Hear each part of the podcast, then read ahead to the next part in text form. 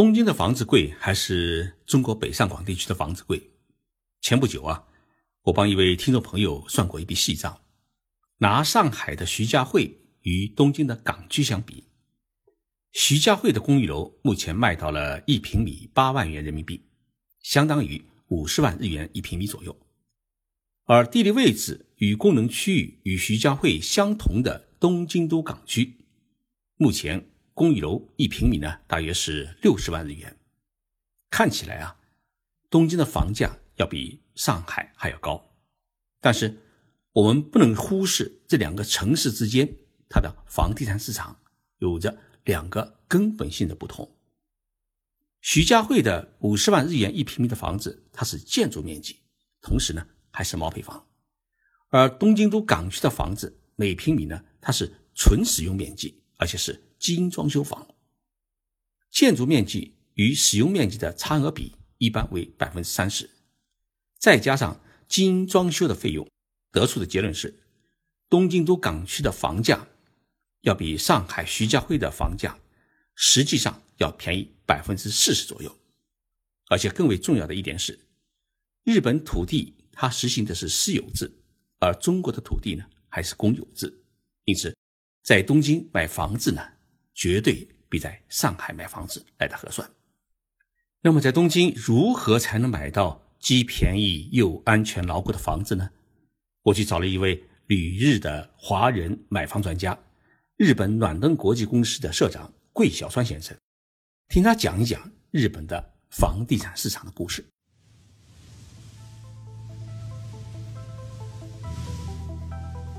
任你波涛汹涌，我自静静到来。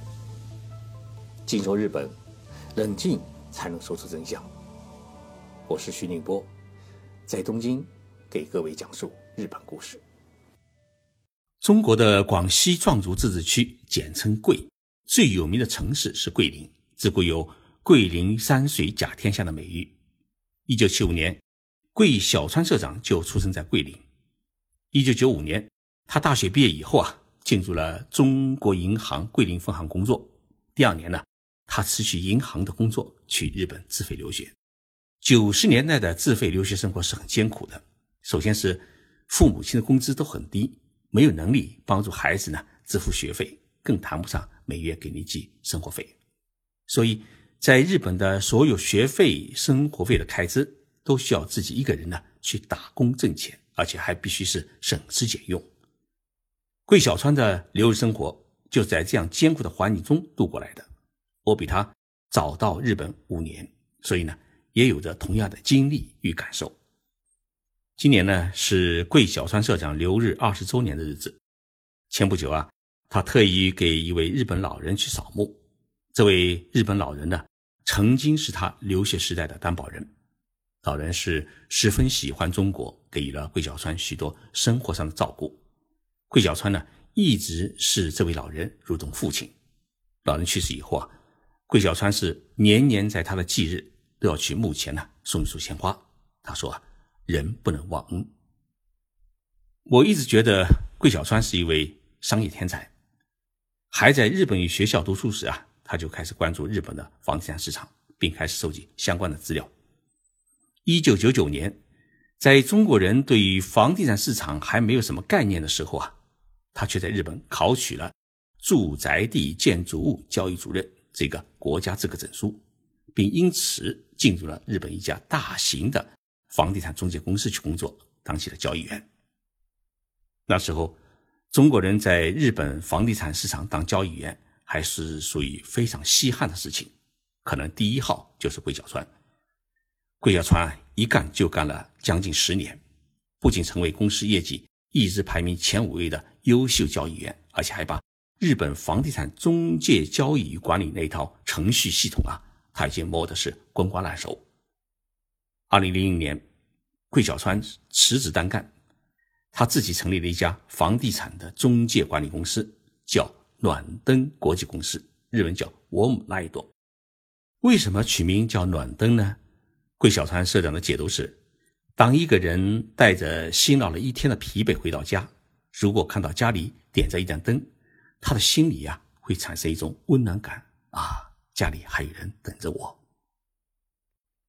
经过十几年的努力，桂小川的暖冬公司在东京繁华的商业区日本桥啊，已经拥有了自己的办公楼，在上海也开设了分公司，先后收购了十几栋商务楼和公寓楼，并替台湾、香港和中国大陆的客商啊管理着两百多栋在东京的楼宇，积累起了十分丰富的卖楼、售楼和管理房产的经验，在日本的房地产市场的行业当中啊，也建起了。良好的信誉，目前啊已经拥有二十多名员工，成为在日华人房地产中介公司规模最大的一家企业。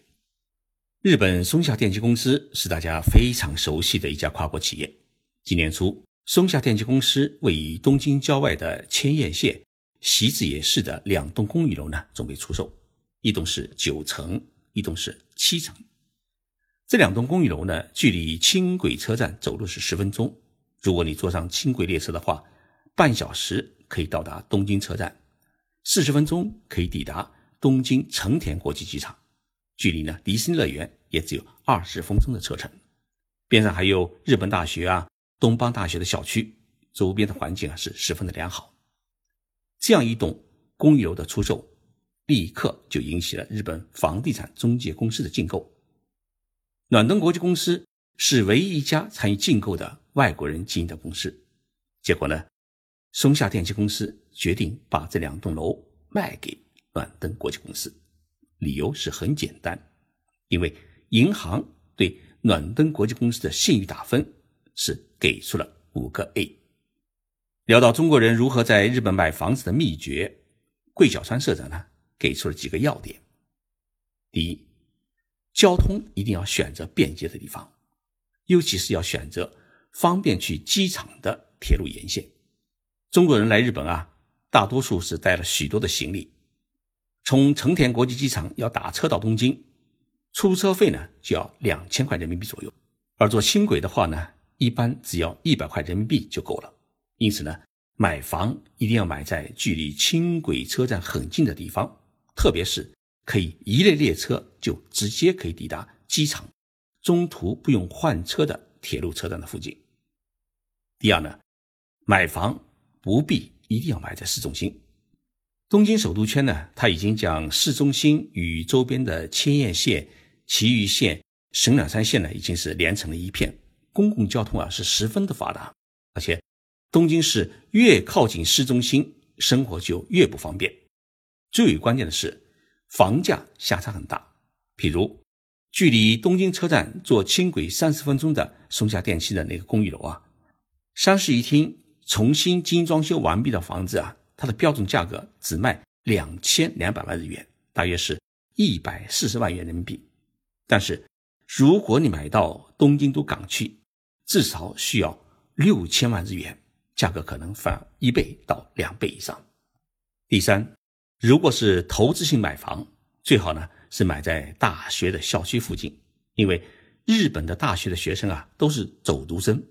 没有像中国大学那样，基本上都在学校内里面住宿，因此呢，大学周边的房子啊是最好出租，而且呢，租金也比其他地区呢来的贵。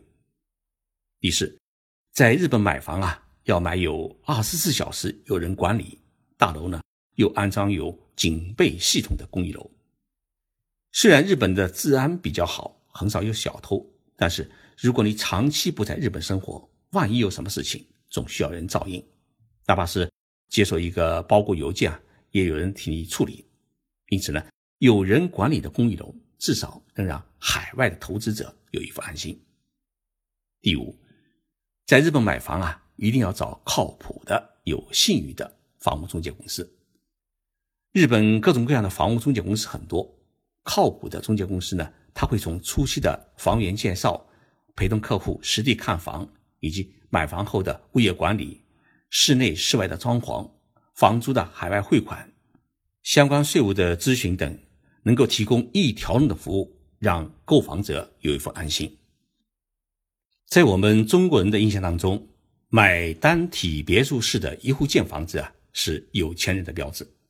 但是在日本呢，没有这样的概念，因为在日本买房，其实公寓楼的价格和别墅的价格是差不多的。但是，在成本和管理上各有不同。所以，想在日本买房的话，到底是买公寓楼还是买别墅楼？这个选择呢，我们来听听桂小川社长帮我做了怎样的分析。他说呢，公寓楼相对来说比较保值，而且容易出手，而别墅呢就不太容易出手。买公寓楼的最大优点，一是保值，可能还会升值。这几年啊，东京的公寓楼的价格普遍升值了百分之十。第二呢。公寓楼里面啊有物业管理，有门卫，基本可以不用考虑安全的问题。第三呢，如遇到自然灾害，如地震造成房屋损失等等，费用呢是大家一起出，是住户们共同来承担风险。第四，公寓楼呢是容易出租，但是呢，公寓楼也有缺点。第一，每个月呢除了交纳固定的资产税以外呢，还要交管理费和物业费。第二，有车的话还要交停车费。购买别墅的优点是：第一，它土地永久所有，自己的地盘自己说了算；第二呢，可以有自己的小院子，想怎么玩就怎么玩；第三，和公寓楼一样要交固定的资产税，但是呢，没有管理费和停车费。但是呢，别墅楼最大的缺点一是不保值，别墅分土地。和房屋，土地呢永远所有，价值呢受市场影响，但基本上还算保值。房屋部分呢，由于是木结构，所以二十年以后啊，它的价值就接近于零，中途啊还不太好脱手。第二，院子里面除草啊，还有房屋受损以后要维修啊，都要自己想办法自己掏钱。第三，周边啊缺少邻居，作为外国人比较孤单。不像在公寓楼里面啊，大家住在一起，有事还有个照应。第四，如果长期不在日本的别墅里面居住的话，管理会遇到问题。所以到日本买房子啊，到底是买公寓楼好还是买别墅楼好啊？桂小川社长给出的建议啊，是买公寓楼。作为外国人投资者啊，最关心的是两件事：一是买了房子以后啊，有没有人管理；第二。如果要出租要脱手的话，是否容易？公寓楼呢，相对来说是容易出租、容易脱手。如果买了别墅，就不怎么容易出租和出售。今年的国庆长假，东京的银座街头啊，多了不少中国游客。有人开玩笑说啊，你在银座用中文喊一声“老王”，至少会有十个人立即回过头来。今年到日本的中国游客人数啊，估计会突破八百万人。如果大家想到日本买房子的话，可以去找暖登国际公司，去找桂小川社长，说徐老师介绍来的，说不定还可以打一点折扣。谢谢大家收听这一期节目。今天是中秋佳节，祝福各位听众朋友中秋快乐，阖家幸福美满。别光发微信图片，要实实在在吃一只月饼哦。